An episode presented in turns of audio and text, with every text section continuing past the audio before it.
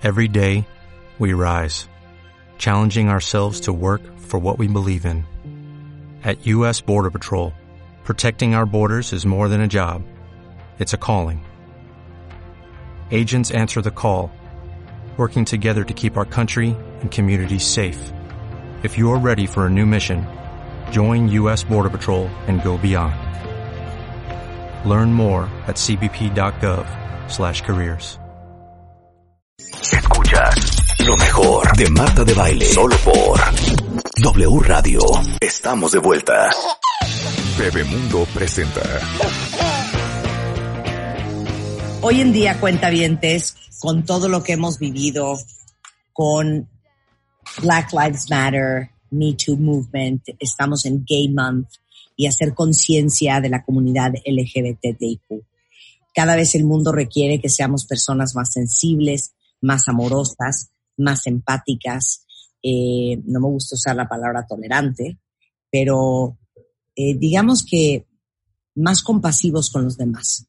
Y justamente por eso queríamos tener esta conversación con Juan Pablo Arredondo, que es terapeuta familiar, conferencista, psicólogo con más de 30 años de experiencia, gran autor de libros que han sido bestsellers en México, sobre cómo educas a niños empáticos.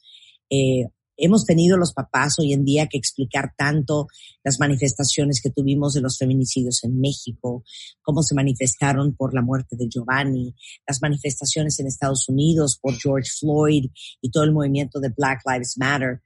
Eh, explicarle no solamente a los niños, sino yo diría que la palabra correcta sería sensibilizarlos. Juan Pablo, bienvenido. No, al contrario, bienvenido gracias por estar aquí. Eh, yo siempre es un gusto. Mira, eh, entiendo que no te guste la palabra tolerancia, eh, de verdad es algo que a nosotros nos hace mucho ruido, pero ya cuando entiendes también un poquito lo que es la tolerancia, empieza a tener un sentido diferente, empieza a darle un matiz lindo a la palabra tolerancia. Voy a permitirme dar una definición larga, pero luego voy a dar unas cortitas de tolerancia que a mí francamente me fascinan. La, más larguita dice, la tolerancia es una cualidad personal que implica la capacidad para aceptar las opiniones, las creencias y sentimientos de los demás, comprendiendo que las diferencias de los puntos de vista son naturales, son inherentes a la condición humana y no pueden dar lugar a agresiones de ningún tipo. ¿Qué dijo? Bueno, pues lo que dijo es algo muy simple. La tolerancia es un acto de respeto o de indulgencia ante lo que no se quiere o no se puede cambiar. Ojo, estamos hablando de dos cuestiones perfectamente definidas. No se puede o no se quiere cambiar. Eh, ¿Qué es, a fin de cuentas, la tolerancia? Es una actitud que nos va a permitir convivir en sociedad y aceptar como válido un montón de cosas que no aceptamos. Esa es la tolerancia. Finalmente, sí lo hablamos en un sentido, pues tal vez muy eh, rimbombante con la definición larga. Es aceptar como válido aquello que no aceptamos. ¿Por qué no lo aceptamos? Porque va en contra de nosotros, de nuestras creencias, de nuestros principios, de nuestros paradigmas, de nuestras ideas preconcebidas y lo que tenemos que hacer es aceptar aquello que no podemos o no queremos cambiar. Sin embargo, también creo que la tolerancia no se puede acabar de entender y en eso te doy absolutamente toda la razón, Marta, porque no podemos entender la tolerancia sin esta parte de necesaria sensibilidad a nuestros hijos, a las situaciones y por supuesto tampoco podemos hablar de sensibilidad si no hablamos de empatía. La empatía, también la quiero poner un poquito sobre la, mesa eh, y se ha hablado muchísimo de ella, es la capacidad de una persona para ponerse en el lugar de otro. Pero ojo, Marta, esto es algo importantísimo.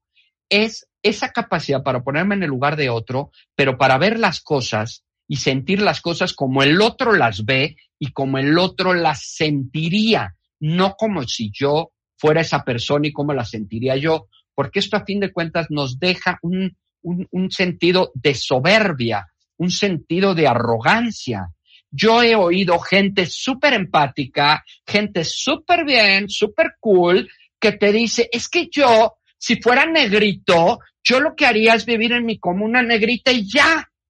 ¿No? Claro, ese es su patética forma de pensar y en donde patéticamente estaría depositando la solución de su patético conflicto. Pero no es una forma de ponerse en el lugar del otro para ver las cosas como el otro las ve y como el otro las siente. Y esto, a fin de cuentas, tiene una implicación terrible en la forzosa necesidad de educar a nuestros hijos en estos esquemas, en esquemas de tolerancia, en esquemas de sensibilidad y en esquemas de empatía, en donde, pues, si vemos, están vinculados absolutamente todos para llegar a un mismo sentido y es el respeto por otro. Claro, es más, ahí les va un dato muy interesante, Juan Pablo. En la Escuela Nacional, en, una encuesta, perdón, nacional que hizo, eh, se hizo en México, eh, la hizo la CONAPRED, indagó 10 acciones de discriminación por rasgos distintos. Uno, el tono de piel. Dos, la manera de hablar. Tres, el peso o estatura. Cuatro, la forma de vestir. Cinco, la clase social. Seis, dónde vive. Siete, en lo que crees religiosamente hablando. Ocho, el sexo. Nueve, la edad. Y diez, la orientación sexual. Eh, 20% de la población encuestada declaró haber sido discriminada en el último año. Dos de cada diez mexicanos se han sentido discriminados y yo creo que ese número debe de ser más alto por su forma de vestir o cómo se arreglan. 40% de la población indígena reconoció haber sufrido discriminación.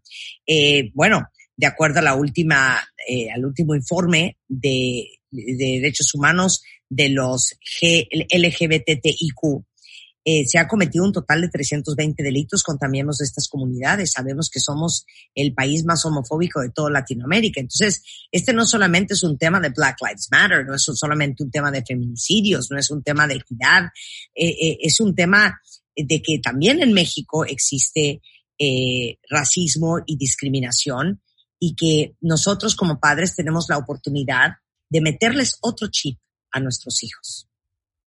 A veces los chips, eh, afortunadamente muchos de los chavos ya los traen. O sea, muchos de los conflictos que hoy se viven son conflictos añejos, son conflictos de personas mayores que han vivido en estos esquemas de intolerancia y en estos esquemas de falta de respeto. A mí me sorprende muchísimo la cantidad de demanda que una gran cantidad de personas hace para que se respeten sus ideas y sus formas de pensar cuando finalmente no tienen un ápice de respeto y de tolerancia por las diferencias de los otros. Esto es una de las mayores incongruencias que hay. Si yo demando respeto para mí, para mis creencias, ¿por qué no voy a eh, dar ese mismo respeto. Voy a poner un ejemplo muy simple, no me quiero meter con nadie, pero ¿qué pasa con las personas muy religiosas? Las personas muy religiosas rechazan a, digamos, condiciones homosexuales. Entonces, yo quiero que respeten mi postura religiosa de un apego absoluto a la heterosexualidad, pero yo no respeto la condición de orientación sexual de otro. Entonces somos muy incongruentes en este sentido y es de ahí que nosotros derivamos las 10 estrategias fundamentales que tenemos que seguir con nuestros hijos para criar hijos tolerantes, respetuosos, sensibles de las diferencias de los demás. Y claro, tú no me dejarás mentir y no me dejarás eh, pensar que esto no es cierto. Pero lo primero, la verdad, que debemos de hacer es revisar nuestros propios sistemas de creencias, nuestros propios paradigmas, nuestras propias ideas preconcebidas, nuestros propios prejuicios. Marta, somos increíblemente prejuiciosos y a veces transitamos por la vida con ellos sin ni siquiera percatarnos que los tenemos, ¿no? Exactamente de lo que hablábamos con Aura Medina hace un momento, los condicionamientos que subyacen subconscientemente que ni siquiera te das cuenta.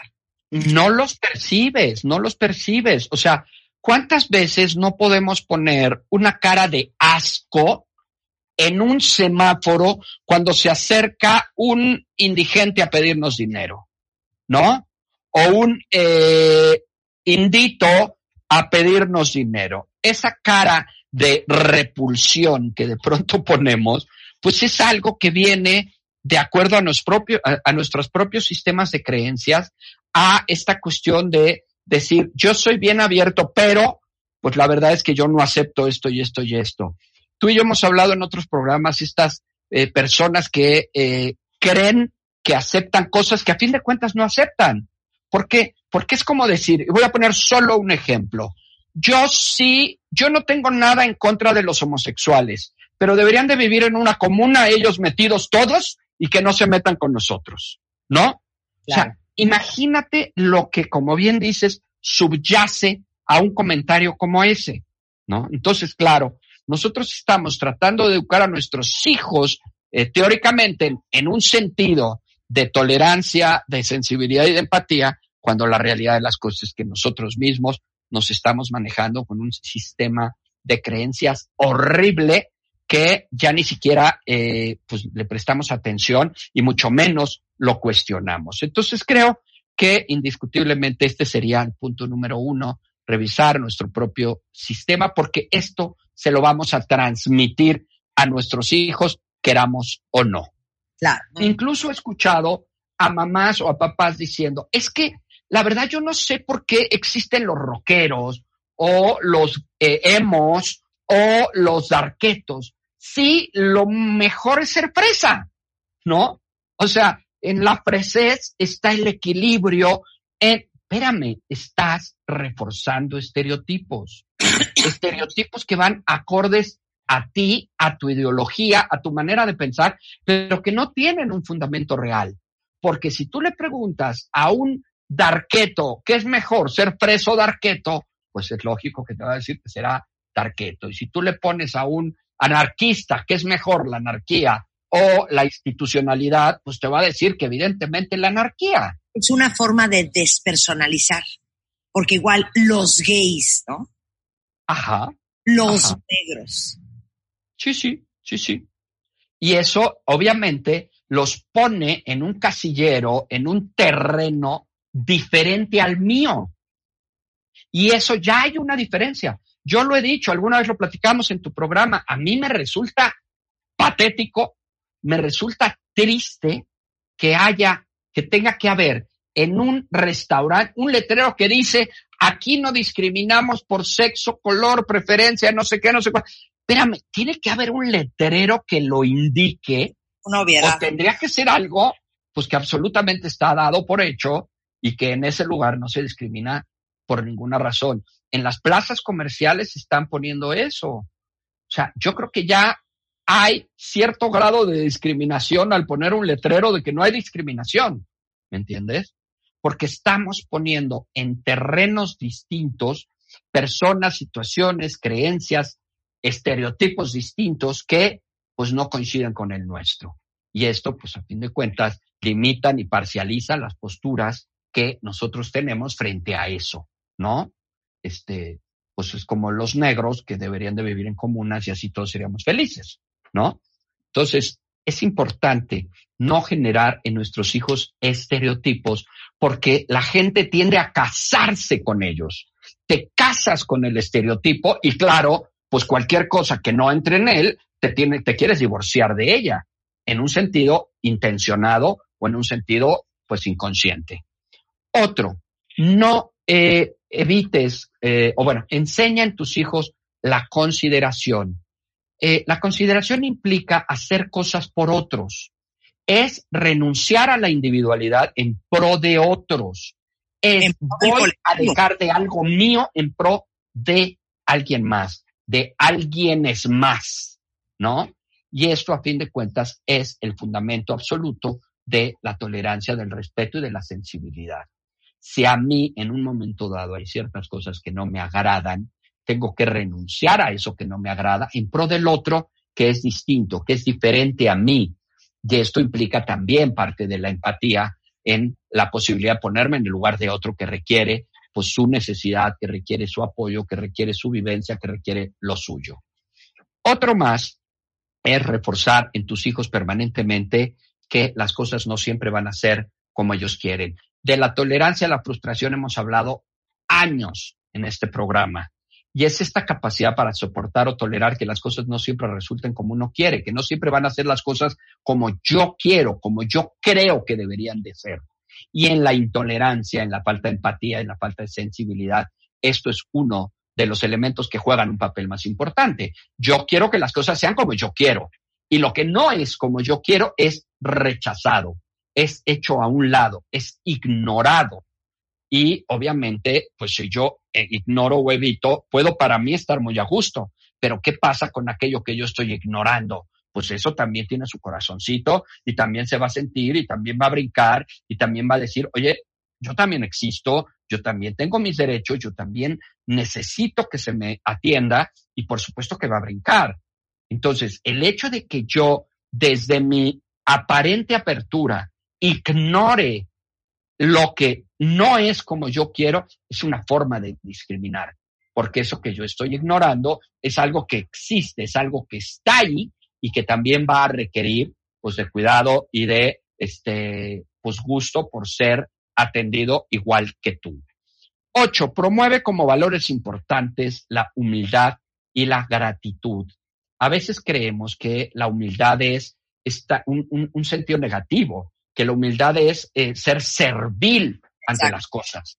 No, la humildad es reconocer que yo soy exactamente igual que los demás, que yo no soy un ser superior, que yo no tengo la verdad absoluta, ni la razón absoluta, ni los principios absolutos que yo soy una persona más en este mundo mundano en el que, a fin de cuentas, las cosas no van a ser como yo quiero.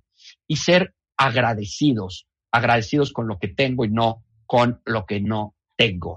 Nueve, hay que buscar actividades en donde se promueva la ayuda a los demás. Ahorita dijiste algo muy bonito, con lo que tengo y no lo que no tengo. Juan, mi esposo, dice algo muy bonito. Siempre es mejor querer lo que tienes a tener lo que quieres. Ay, qué padre. Qué bonito, ¿no? Qué padre. Hay que aprender a querer lo que tienes y no tener lo que quieres. Exactamente, porque además es parte de esa lucha permanente hacia lo que no tengo y como decimos siempre, pues te estás destinando a la infelicidad eterna, porque si no lo tienes, pues no lo tienes y por lo tanto vas a ser infeliz, ¿no? Hay que aprender a gratificarte y a sentir contentura con lo que tienes.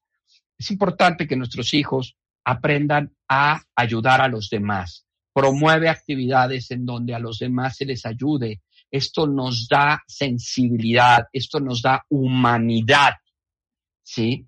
Ser humanos respecto a los demás. Yo he escuchado maravillosamente gente que cada año hace una limpia de juguetes. Para que entren juguetes nuevos de Santa Claus, tienen que salir los juguetes viejos que no usas. Y entonces se van y se reparten en lugares, se reparten en la calle para ir haciendo cosas por los demás. Eso da humanidad, da humildad, da gratificación, da la posibilidad de vincularme con otros y ver sobre todo la condición de otros que termina promoviendo mi condición favorable, ¿no? O sea, yo al ver para abajo, obviamente me da la posibilidad de satisfacerme de lo mío. Este dicho maravilloso que yo amo, que dice, me quejaba de que no tenía zapatos cuando volteé y veo una persona que no tenía pies, ¿no? Y ahí pues ya no me quejo de que no tenga zapatos, ¿verdad? A veces comparamos para arriba y ese ver para arriba nos frustra. Si vemos para abajo, también nos da la posibilidad de gratificarnos. Y la última, que pues no la veo poco importante, me parece lo máximo, es sensibilizar a tus hijos reforzando el maravilloso dicho que es ley de vida universal, principio de principios, es no hagas a otros lo que no te gustaría que te hicieran a ti. Y esto que lo damos por hecho, esto que creemos que es un principio fundamental, que debe de estar en el inconsciente colectivo y en la genética de nuestros hijos para saber esta premisa importante de vida, ellos no lo saben y hay que enseñárselos y hay que trabajar todos los días sobre este tipo de premisas. No hagas a otros lo que no te gustaría que hicieran contigo o, la cambio en sentido positivo, haz con otros lo que tú quisieras que hicieran contigo. Y ahí es donde viene pues este respeto eh, absoluto que yo pido y que al mismo tiempo tendría que dar. Yo quiero que respeten mis creencias, tengo que respetar las de los demás. Quisiera que respetaran mi religión, tengo que respetar las de los demás. Quisiera que respetaran mi color de piel, tengo que respetar las de los demás. Quisiera que respetaran mi estatus económico, tengo que respetar los estatus económicos de los demás. Y entonces ahí en ese sentido empezamos a entrar realmente en un equilibrio de igualdad, una igualdad que de verdad a muchos papás de pronto les cuesta mucho trabajo definir y aceptar que a fin de cuentas somos iguales. Y esa igualdad nos tiene que poner en el mismo terreno y no en terrenos distintos. Y pues tal vez el terreno es el de seres humanos, el de terrícolas, el de habitantes de este planeta o el de este pues ser personas, que ese sería el que a mí pues más me gustaría. Todos somos personas.